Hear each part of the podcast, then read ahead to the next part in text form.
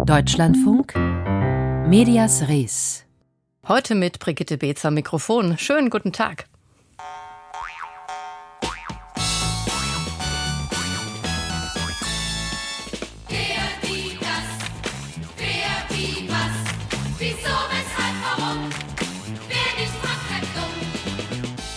Die Sesamstraße. Am Sonntag vor 50 Jahren lief sie das erste Mal im deutschen Fernsehen. Bis heute eine der meistgesehenen Kindersendungen. Sprechen wir gleich drüber. Unter anderem hier in Medias Res, wo das Fragestellen ja auch eine nicht ganz unwichtige Rolle spielt.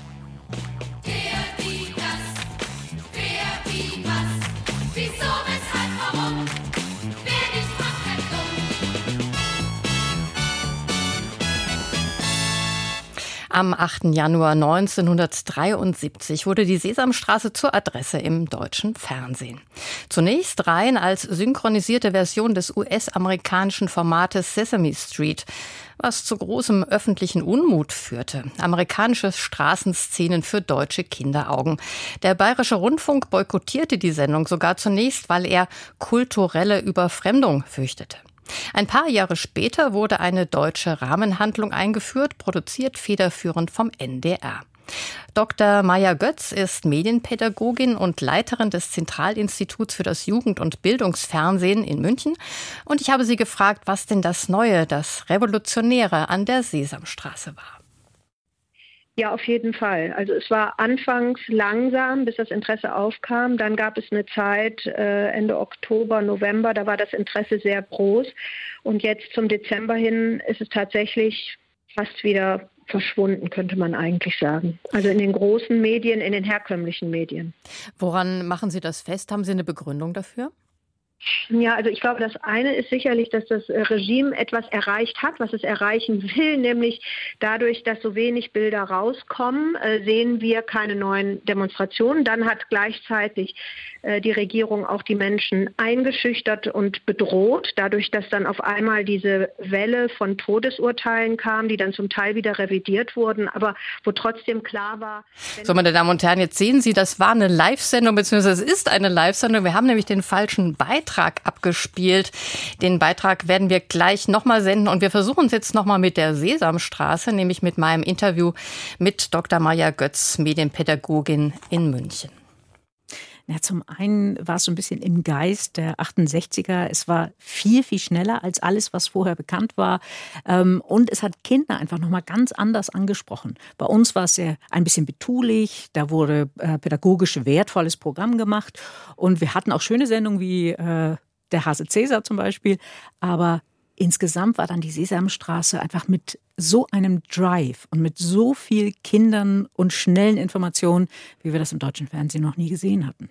Ja, und es gab ja auch zum Beispiel Oscar aus der Tonne und andere Gestalten. Wie war der Einsatz der Puppen dort? Na, die spielten im Prinzip diese Alltagssituationen in einer New Yorker Straße. Und dann gab es eben auch Figuren, die wirklich sich unmöglich benommen hatten. Das hatten wir hier und da im Kinderfernsehen auch schon, aber nie in diesen Dimensionen, dass wirklich dort äh, ein schlecht gelautes grünes Monster da in der Tonne saß.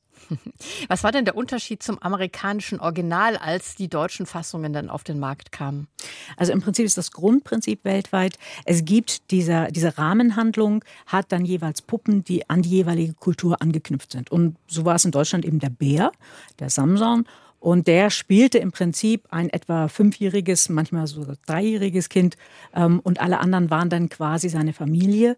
Und in der US-amerikanischen Sesamstraße gab es dann eben äh, den Bibo, der das spielte und eben Oscar, der bei uns dann Rumpel hieß. Mhm. Was war denn das pädagogisch Wertvolle aus heutiger Sicht, was die Sesamstraße reingebracht hat ins Fernsehen? Na, zum einen ist es, äh, es wurde sehr lange geforscht und immer wieder Kinder befragt, was nehmen sie mit, äh, ist es für sie interessant.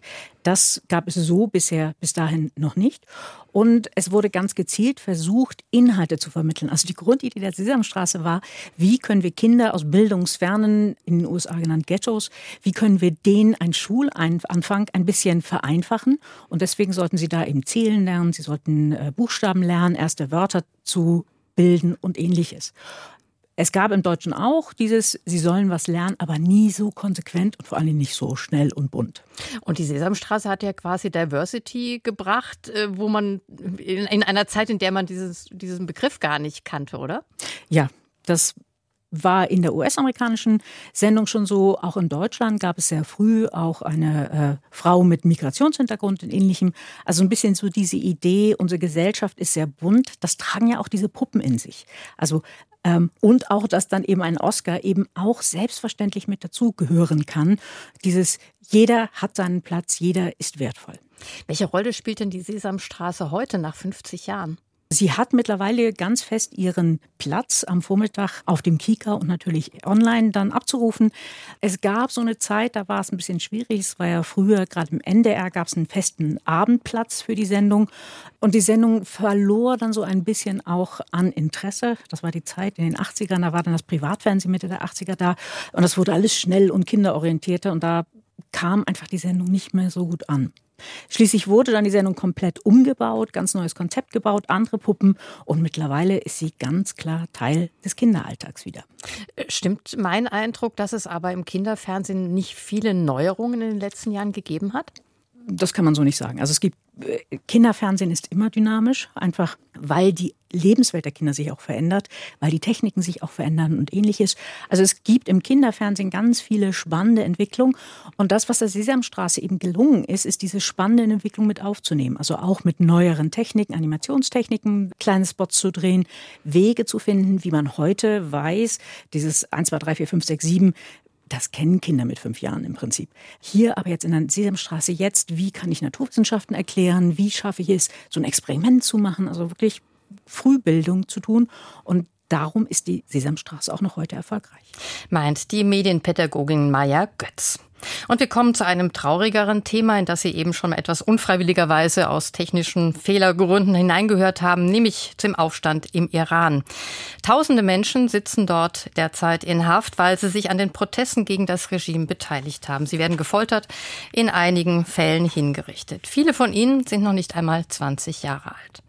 Die Proteste halten trotz steigender Repressionen weiter an. Nur wir hier in Deutschland bekommen immer weniger davon mit, zumindest in den sogenannten klassischen Medien. Das beobachten wir jedenfalls in der Medienredaktion und ich habe vor dieser Sendung Isabel Schajani gefragt, WDR-Journalistin mit iranischen Wurzeln, ob sie diese Einschätzung teilt. Ja, auf jeden Fall. Also es war anfangs langsam, bis das Interesse aufkam. Dann gab es eine Zeit äh, Ende Oktober, November, da war das Interesse sehr groß. Und jetzt zum Dezember hin ist es tatsächlich fast wieder verschwunden, könnte man eigentlich sagen. Also in den großen Medien, in den herkömmlichen Medien. Woran machen Sie das fest? Haben Sie eine Begründung dafür? Ja, also ich glaube, das eine ist sicherlich, dass das äh, Regime etwas erreicht hat, was es erreichen will, nämlich dadurch, dass so wenig Bilder rauskommen, äh, sehen wir keine neuen Demonstrationen. Dann hat gleichzeitig die Regierung auch die Menschen eingeschüchtert und bedroht, dadurch, dass dann auf einmal diese Welle von Todesurteilen kam, die dann zum Teil wieder revidiert wurden, aber wo trotzdem klar war, wenn du dich auf die Straße wagst oder wenn du nur ein Bild likest oder wenn du nur ein Bild teilst, dann kann es sein, dass dich das Jahre deines Lebens kostet oder gar dein Leben. Und diese Message macht sich natürlich bemerkbar. Und dann gibt es Formen von Protest, die medial nicht mehr so einfach darzustellen sind. Und das ist genau das, das ist genau die Strategie, äh, die die Regierung verfolgt, so eine Art Blackbox Iran zu produzieren. Und das hat sie sicherlich an der Stelle ich sag mal, für die, äh, für die Massenmedien hat sie das sicherlich erreicht. Aber für die sozialen Medien, da ist es anders. Da lebt das Thema nach wie vor. Mhm. Nun ist es aber sowieso schwierig, glaube ich, äh, zu berichten über schlimme Dinge, ohne das Publikum irgendwann, ja, man muss es leider sagen, zu ermüden oder auch zu überfordern. Ähm, ich sehe es an mir, ich folge den äh, Instagram-Accounts von Joko und Klaas, denen die beiden ja an iranische Aktivistinnen abgetreten haben und oft traue ich mich gar nicht mehr drauf zu klicken, weil ich eben weiß, es wird um drohende Exekutionen gehen, es wird um vollzogene Exekutionen gehen, es wird um junge Menschen gehen, deren Bilder ich sehe, die schon nicht mehr am Leben sind. Was meinen Sie als Journalistin? Wie kann man das Publikum auf Dauer erreichen, wenn es um so schlimme Nachrichten geht? Also Sie haben bestimmt total recht in der Beschreibung und so wie Sie das wahrnehmen. Ich glaube, das beschreibt diesen Akku, den man hat, wie viel da reingeht oder ab wann er leer ist, beschreibt es einfach sehr genau. Ähm, ich bin jetzt gerade hier in der Ukraine und da ist es sicherlich auch so, dass wir anfangs ein ganz anderes Interesse an diesem Konflikt hatten als eben jetzt. Und das ist aber, und ich glaube, das ist das, was man sich vielleicht im Kopf versuchen kann klarzumachen. Das ist was, worauf diese Autokratien auch abzielen. Die wissen, dass es Erregungswellen gibt und die wissen, dass es auch wieder abebbt. Und je länger die sozusagen durchhalten, äh, desto mehr setzen sie dann auch ihre politischen Ziele durch. Und man muss sich dann als jemand, der das Privileg hat, in der freien Welt zu leben, überlegen, ob man es äh, denn aushält, ob man äh, trotzdem verharrt dabei und sagt, ich gucke mir aber trotzdem an, was ihr macht, oder ob man das sozusagen saisonal mal verfolgt und mal nicht. Mhm. Frau Schajani, Sie verantworten ja auch das WDR-Format WDR for You, ein digitales Format, das sich an Migranten richtet, an Flüchtende, auch an Ausländer grundsätzlich, die in Deutschland leben. Ähm, wie geht denn die deutsch-iranische Community damit um, wie in den Medien über den Iran berichtet wird? Ähm, informieren die sich sowieso nur über Social Media oder bemerken die auch, wie deutsche Medien darüber berichten?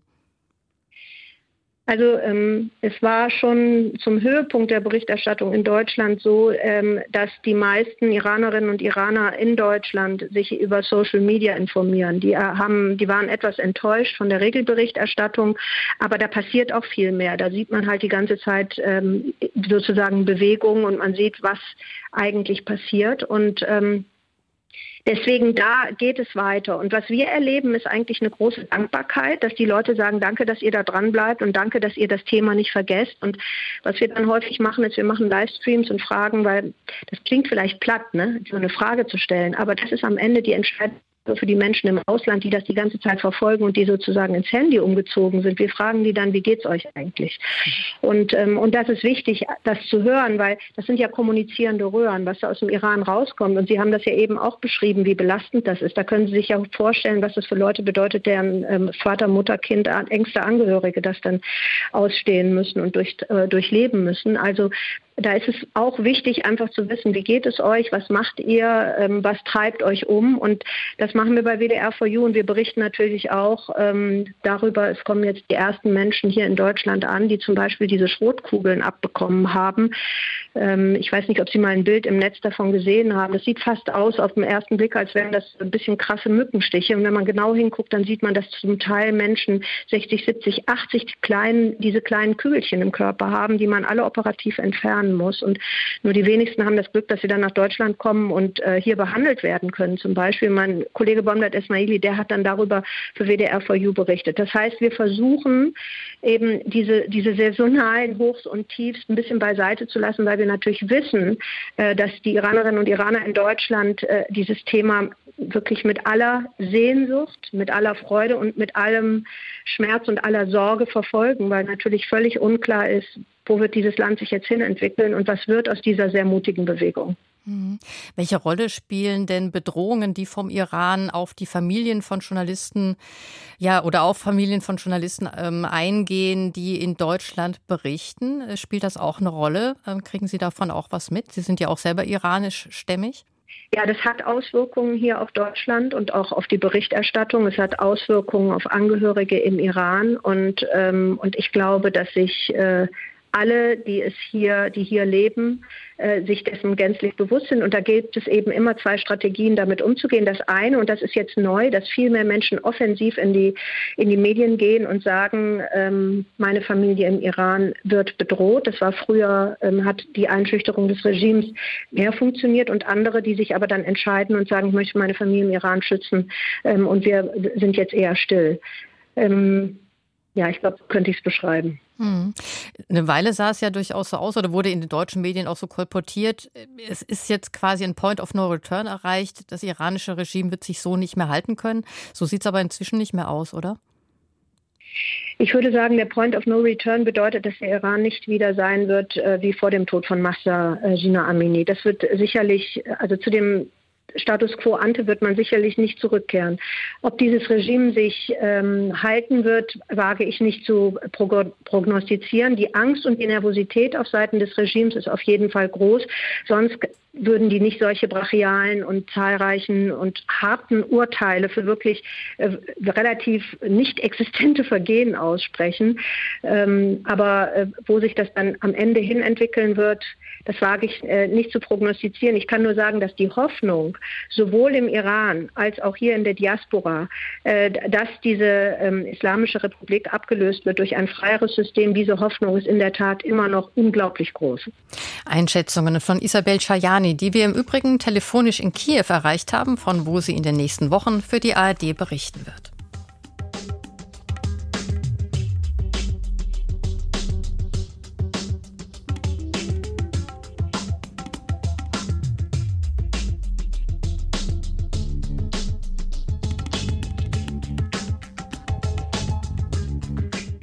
Der Aufstand im Iran ist über die politische Dimension hinaus auch deshalb interessant, weil sich dort zeigt, dass es eigentlich gar keiner klassischen Medien mehr bedarf, um sich über die Ereignisse vor Ort zu informieren.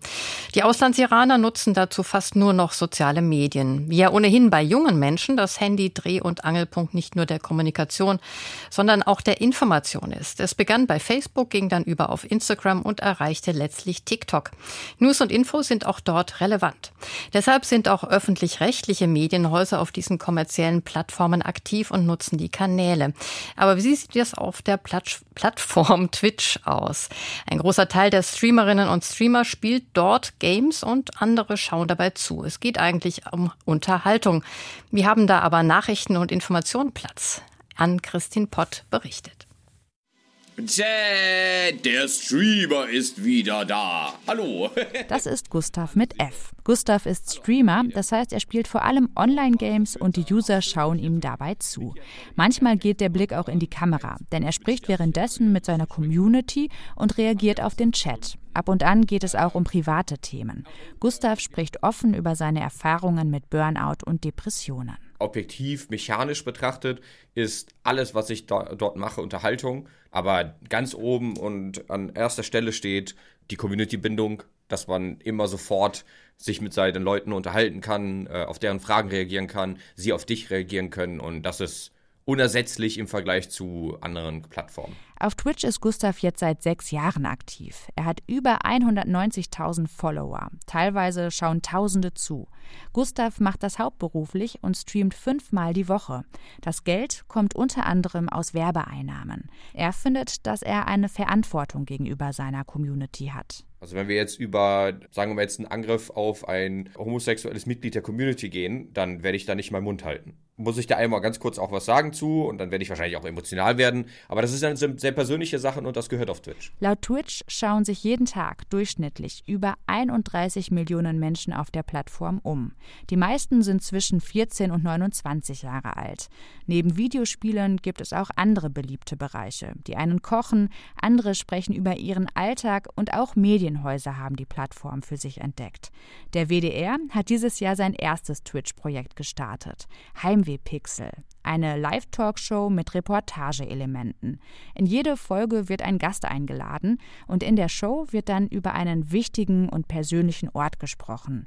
Ingo Redenius hat die Idee mitentwickelt. Das kann das Haus der Oma sein, wo die Oma das Haus verkaufen musste, oder das kann ein Ort sein, der verloren geht, weil dramatische Gründe vorliegen, wie ähm, Hochwasserkatastrophe oder Krieg. Der Ort wird im Spiel Minecraft nachgebaut. Das sieht dann so ähnlich aus wie eine Lego-Welt. Der Gast wird über den Twitch-Livestream durch den Ort geführt und erzählt von den Erlebnissen und Erinnerungen. Die Zuschauerinnen und Zuschauer können Fragen stellen. Das Team recherchiert die Hintergründe zum Ort und reist dorthin. Heimweh Pixel hat bisher knapp 800 Follower. Ein ganz neues Format auf Twitch zu starten, ist mit Herausforderungen verbunden, sagt Ingo Redenius. Dass wir nicht an der Zielgruppe vorbeisprechen, dass wir nicht cringe sind. Ansonsten ist eine Herausforderung, die Kompetenzen von einem großen Medien Landesrundfunkanstalt wie WDR zu vereinen und dann halt auf eine, etwas Neues umzusetzen, weil wir halt keine Erfahrung mit Twitch in der Form haben und auch keine Erfahrung haben, Videospiele als Vehikel zu nutzen. Diese Erfahrung haben auch ARD Alpha und der Bayerische Rundfunk gemacht. Sie haben gemeinsam 2021 und 2022 zwei Pen-and-Paper-Streams auf Twitch gestartet. Pen-and-Paper sind Improvisationsrollenspiele, die sonst mit Stift, Würfeln und auf Papier gespielt werden. Das geht aber auch online. Im Spiel Cambodunum, die Suche nach dem Keltenfürsten, geht es um die Welt der Römer in Bayern, 100 nach Christus. Beschrieben wird die Welt von der Spielleiterin und Moderatorin Mayra. Scheint ihm doch ein bisschen armselig im Vergleich zu dem, was er sieht, wenn er nur ein paar Tagesreisen entfernt ist nach Süden. Wie nähert ihr euch denn der ganzen Anlage? Äh, Lunea, ich glaube, ihr wart schon an Campodunum. Ich kenne mich hier kaum aus. Können wir hier einfach durchmarschieren? Ich wüsste nicht, was dagegen spricht. Die Geschichte baut auf dem Wissen aus dieser Zeit auf. Das Projekt wurde von einem Expertenteam des Archäologischen Parks Cambodunum begleitet. In einer Fragerunde nach dem Stream haben sie Fragen zu der Zeit beantwortet. Interessierte konnten live kommentieren oder sich interaktiv beteiligen. Über 2000 Menschen haben zugeschaut. ARD Alpha hat begleitend Dokumentationen zur Römerzeit gesendet. Es ist ein Beispiel für eine Kombination aus Unterhaltung, Spiel und Wissensvermittlung. Und das ist etwas, was Medienhäuser auf Twitch bieten können, glaubt Fabian Prochaska. Er ist Kommunikationswissenschaftler an der Uni Erfurt. Ich glaube, was journalistische Angebote von Content Creatern unterscheiden kann, ist letztlich eine ganz klassische Rückbesinnung auf journalistische Qualitätskriterien. Vollständigkeit, Ausgewogenheit, Richtigkeit, das sind ja nicht unbedingt Dinge, die jetzt im Mittelpunkt stehen bei äh, irgendwelchen Streamern, die da sonst so arbeiten. Aber haben auch reine Newsformate, also zum Beispiel ein Stream einer Nachrichtensendung Zukunft bei Twitch? Ingo Redenius sagt, also man muss definitiv auf die Kommentare eingehen und auf die Zuschauenden eingehen und die Interaktion mit reinnehmen. Ich glaube, das ist die große Stärke von Twitch. Das suchen die Zuschauenden auch. Und das ist, glaube ich, für News vielleicht auch ganz interessant, weil auch viele verschiedene Meinungen oder auch Informationsstände aufeinandertreffen. Wenn man da drauf eingehen kann und das einordnen kann, ist das, glaube ich, sehr gut.